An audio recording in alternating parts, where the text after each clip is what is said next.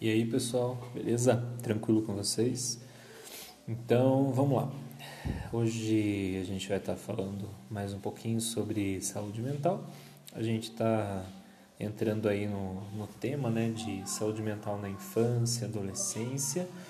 A gente vai estar conversando um pouquinho mais sobre isso, né? A gente vai estar abordando no decorrer da semana, então começando por hoje. Como que a gente pode comentar né, sobre saúde mental na infância, na adolescência, como que é a dinâmica de atuação, né, de que forma que a gente pode esperar uma, uma conduta, né, as propriedades de atendimento, né, como que isso se dá, né, como que tudo isso vai ocorrendo. Na verdade, é, o processo todo, principalmente quando a gente vai falar né, dessa fase né, desse momento da vida em específico, a gente é importante lembrar que não é através de um profissional ou dois, né, não é através de um único tipo de recurso, mas, por exemplo, as crianças, né, na fase da infância, é muito importante a gente lembrar que você tem toda uma estrutura. Né? Quando você fala de estrutura multidisciplinar, na infância, talvez seja um, um, dos momentos assim mais claros que isso acontece, né? Porque quando você vai diagnosticar algo, quando você vai ter um suporte, quando você tem qualquer tipo de é, apoio aí, né? Nessas, nessas situações, a, a criança ela acaba é, exigindo, né? Acaba que por meio da própria, da própria condição de desenvolvimento, da própria condição de você ter que analisar estruturas é, que funcionam e né, que atuam no ambiente dessa criança, existe que a necessidade de um profissional, por exemplo, um profissional é, psicólogo, uma terapia ocupacional, existe a necessidade de, de um psiquiatra, existe a necessidade de neuro, existe necessidade de vários níveis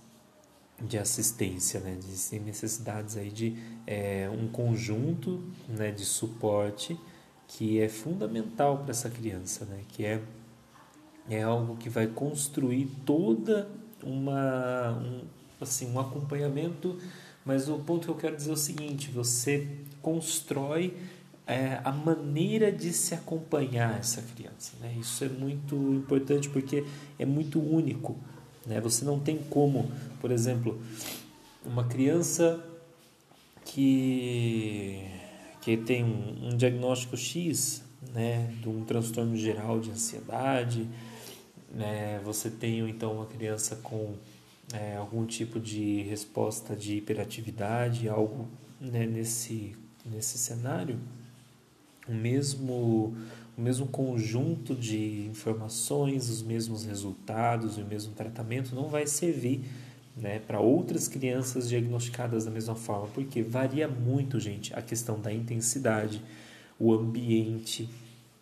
Porque assim, vocês estão fazendo os trabalhos agora, né? Vocês estão é, lendo e escrevendo cada um sobre o, o seu tema, né? Então, assim, é, é importante a gente frisar que todas essas, é, todas essas crianças né, que fazem acompanhamento em saúde mental, ambulatórios de saúde mental, né, ou mesmo no, numa unidade básica né, que monitora as condições dessa criança, é sempre importante frisar que você tem a estrutura familiar no entorno, né? Você tem toda a questão de aceitação né, por parte da, do tratamento, qual tratamento de repente é o melhor, né, qual tratamento que é o, vamos dizer, a top de linha né, na, na saúde mental. É aquela resposta que de repente né, vai ser mais efetiva para reduzir as cargas emocionais. Então, eventualmente, né, uma criança é, monitorada, acompanhada né, por uma equipe, é, às vezes você pode é, fazer uso de medicação, outras crianças não. Né? Outra criança pode não fazer uso de medicação, ela faz só uso de terapias não medicamentosas. Né? E isso é muito importante. E assim, eu nem estou falando, eu nem estou citando aqui para vocês, assim, a gente manter, pelo menos nesse momento, é um tom mais generalista, né, de entrada, porque a gente não pode perder a visão do que, do quanto que o ambiente contribui, o quanto que eh, toda a estrutura de suporte palpável, algo bastante físico, né, uh, diabetes, né, assim, um paciente com diabetes, né, ele ele tem a necessidade de uma dieta, ele não vai poder comer doce, mas a família dele não colabora, vamos dizer assim, né? E continua comendo doce, normalmente, né? Ou seja, você não tem um ambiente que te favorece. Você não tem um ambiente te apoiando, te dando suporte. Então, acontece o quê? Que é, uma hora ou outra vai escapar, né? É, e aí vai o tratamento pode não ser tão eficaz, né? A pessoa vai estar tá, acabando comendo doce, vai escapar uma hora ou outra, né? É, é claro que não estou dizendo né, que famílias de diabéticos não podem comer doce, mas é, vocês entendem o ponto que eu quero chegar, né? Você tem é, meios, né, suporte, você não vai comer um chocolate na frente do, né, do, sei lá, de alguém da sua família que seja diabético, você não vai uma gestante com restrições com relação à hipertensão, né? Você vai comer batata frita na frente dela, né? Então assim são coisas que o ambiente, o cenário, né, acaba colaborando muito. E é, é isso, né, que a gente fala quando é, assim diz respeito com relação ao acompanhamento da criança. A primeira coisa que a gente tem que ter em mente, tá? É a primeira coisa que a gente é, sempre tem que procurar né? Qual que é o cenário? Com que tipo de ambiente eu vou trabalhar? Não adianta assim você é, organiza uma, um evento, organiza uma palestra, organiza lá um, sei lá, um encontro, né, com vários pais, né, é, familiares de, de crianças em acompanhamento de saúde mental, né, criança com vários várias manifestações, vários tipos de diagnósticos né, é, ali evidenciados. E isso acaba caindo por terra, o, os esforços né, caem por terra quando você quer nivelar tudo da mesma maneira, você quer usar a mesma medida, né, usar a mesma régua para todos os tratamentos. Né? Então é muito importante ter em mente isso.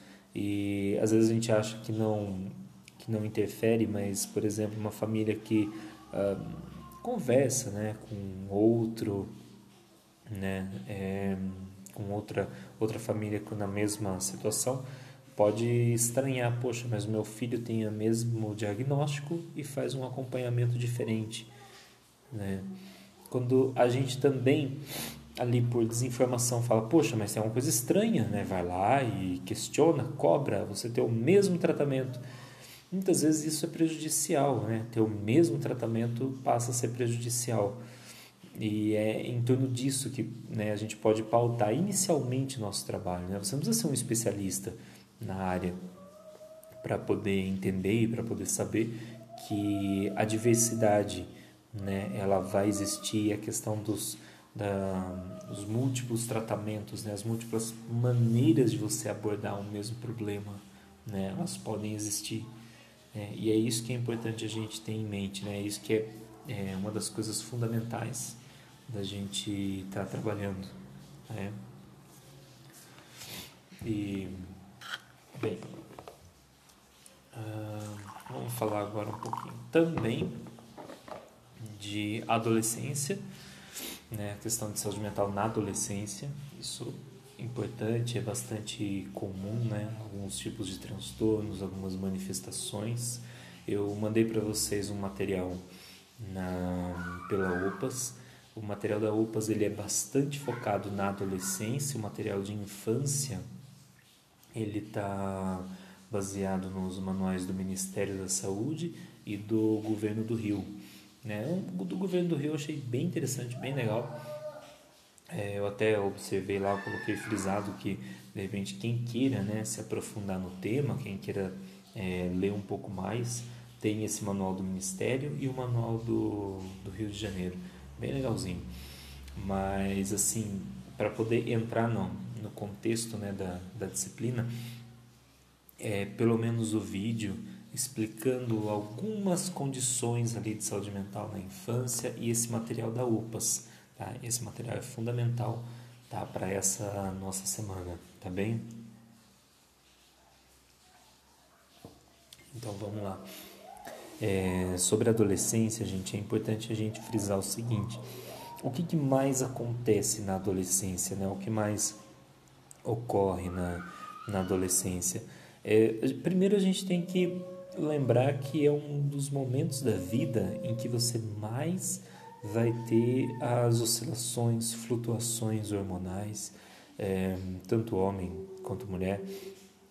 Você vai ter disparos absurdos, né? níveis absurdos de hormônio circulando. Então, leva a percepções, leva a pensamentos, sensações que talvez a pessoa nunca mais vai experimentar né, na mesma intensidade que era na adolescência. Isso pode gerar uma resposta de maturidade, como pode gerar uma resposta de agressividade, uma resposta de uma possível aí é, atos, né, vamos dizer assim, de violência né, contra uh, o próprio adolescente, contra a família. E isso, quando extrapola, né, lembrem-se né, da, das nossas primeiras aulas, né, lembrem-se sempre, gente, qual que é o, o, problema, né? Quando que você começa com o problema? Né? Quando ele já impede que você viva a sua rotina, né? Então, um adolescente que não gosta do, do próprio corpo, um adolescente que não gosta do próprio rosto, que assim não não gosta da vida que tem é uma coisa.